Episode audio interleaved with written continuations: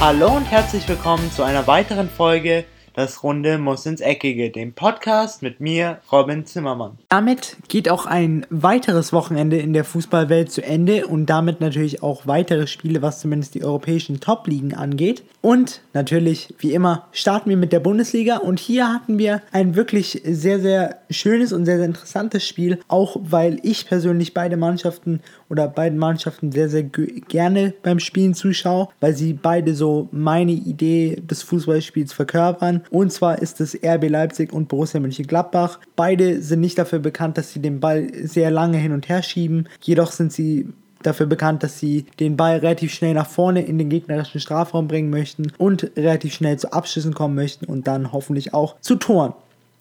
Aber obwohl die Mannschaft von Borussia Mönchengladbach, Dieter Hecking, gehen eigentlich mit guter Form nach Leipzig gereist ist, ließen die Leipziger ihnen eigentlich relativ wenig Chancen und machten es wirklich, wirklich gut. Sie berufen, beruften sich nämlich genau darauf, was sie am besten konnten. Und zwar war das der schnelle Konterfußball, insbesondere durch die Personen Timo Werner, Yusuf Paulsen, Bruma und Sabitzer, die da vorne die gefährlichen vier bildeten, gegen die die Abwehr von ähm, Gladbach, gebildet aus Janschke, Evedi, Lang und Wendt, nicht viel ausrichten konnte. Denn es ging schon ganz, ganz bitter los für die Borussia, für die, für die Borussia.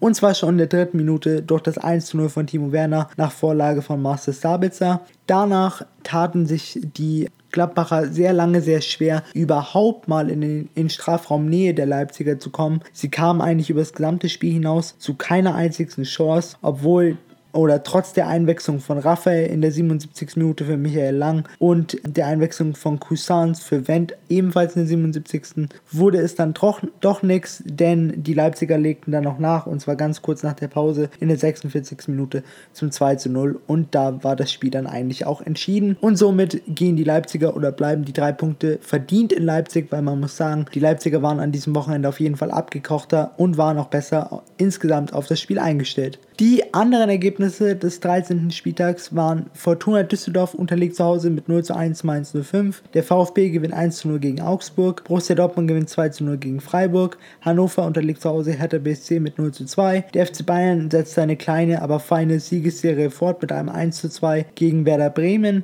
TSG Hoffenheim und Schalke 04 trennen sich unentschieden 1 zu 1 und die Frankfurter unterliegt zu Hause mit 1 zu 2 dem VfB Wolfsburg. Heute Abend um 20.30 Uhr haben wir dann noch das Spiel zwischen dem 1. FC Nürnberg und Bayern 04 Leverkusen. Die aktuelle Tabellensituation ist die folgende. Borussia Dortmund immer noch ganz weit vorne mit 33 Punkten auf Platz 1. Dahinter die Gladbacher mit 26 Punkten, die Leipziger mit 25 und der amtierende Meister der FC Bayern München mit 24 Punkten auf Platz 4. Die Europa League Plätze werden aktuell besetzt von Eintracht Frankfurt und der TSG Hoffenheim. Die aktuellen Absteiger wären, nachdem sich der VfB Stuttgart mit einem Dreier aus der bisher gefährlichen Zone etwas retten konnte, auf Platz 15, der 1. FC Nürnberg auf Platz 16 mit 10 Punkten und Hannover 96 und Fortuna Düsseldorf auf Platz 17 und 18 jeweils mit 9 Punkten. An diesem 14. Spieltag in der Premier League hatten wir wahrscheinlich eines der bekanntesten und am, lang, am längsten andauernden Derbys, was zumindest die Jahre hintereinander angeht. Und zwar war das das Merseyside Derby zwischen dem FC Liverpool und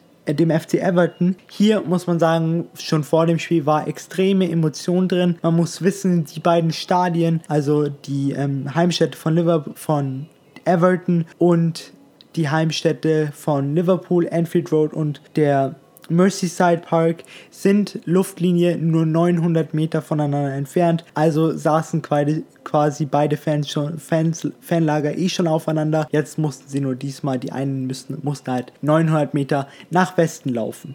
Aber man merkte im Spiel, wie viel Emotionen drin steckte. Für Liverpool war dieser Sieg, sollten sie dann gewinnen, ein sehr, sehr wichtiger, denn sie wollen natürlich relativ nah an Manchester City dranbleiben, die mit einem Sieg auf jeden Fall an diesem Wochenende schon vorgelegt hatten. Das merkte man den Reds auch an.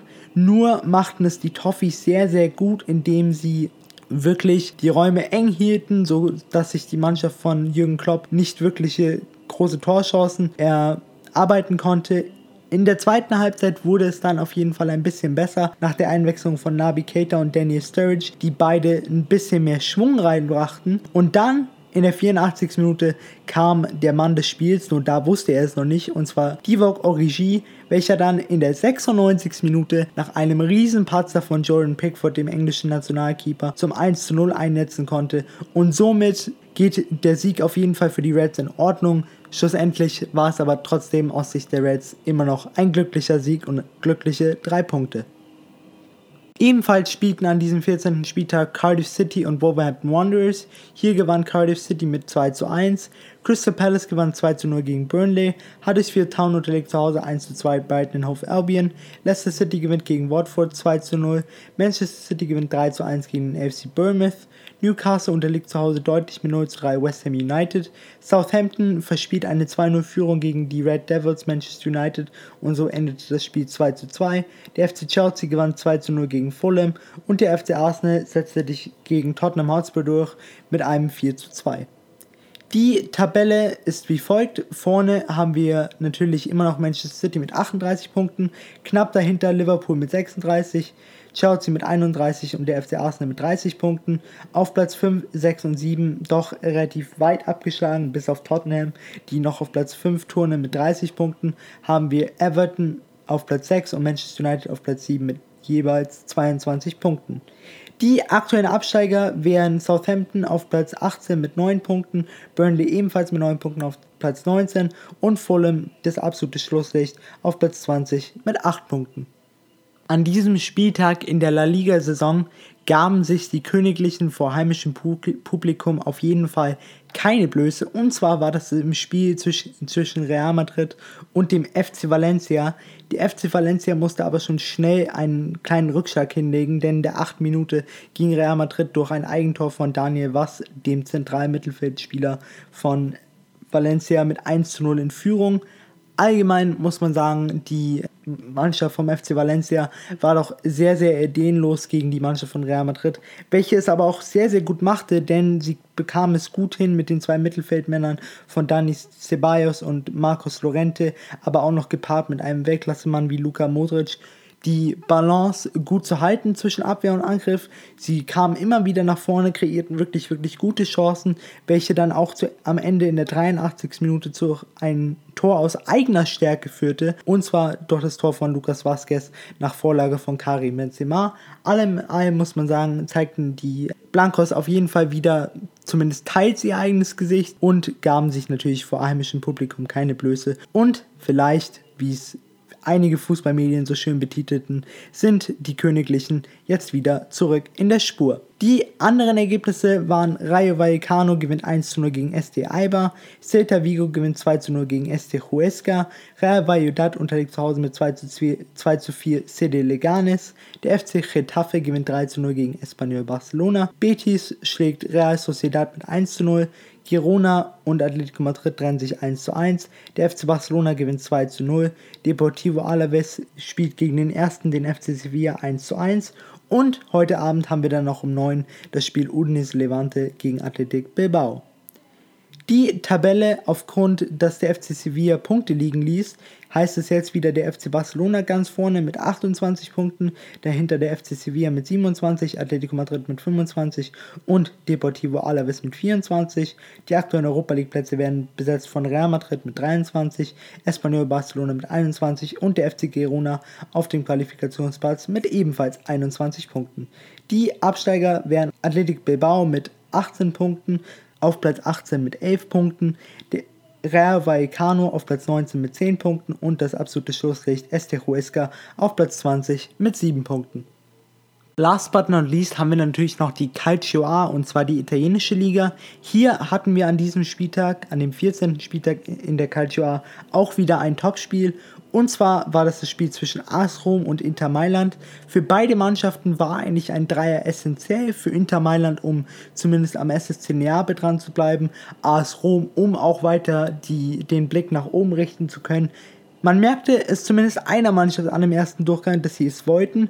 Und zwar war das Inter Mailand, die auch in der ersten Halbzeit extrem das Tempo anzogen und somit folgerichtig in der 37. Minute nach Vorlage von Danielo De Ambrosi und Tor von Keita beide Diao mit 1 zu 0 in Führung gingen.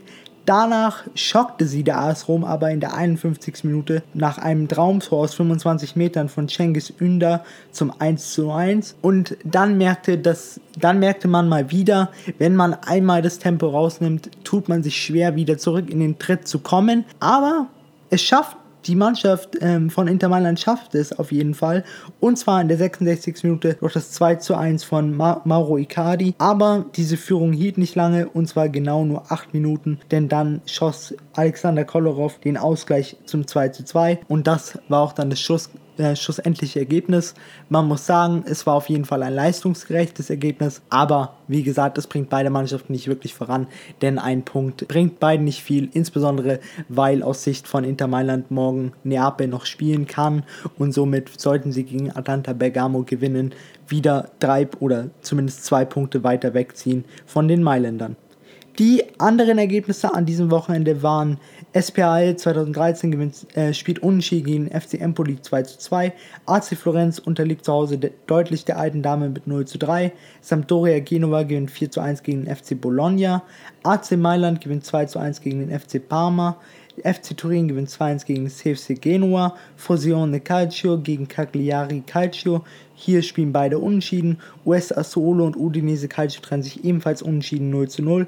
Und AC Chive Verona gegen Lazio Rom. Hier ebenfalls unentschieden 1 zu 1.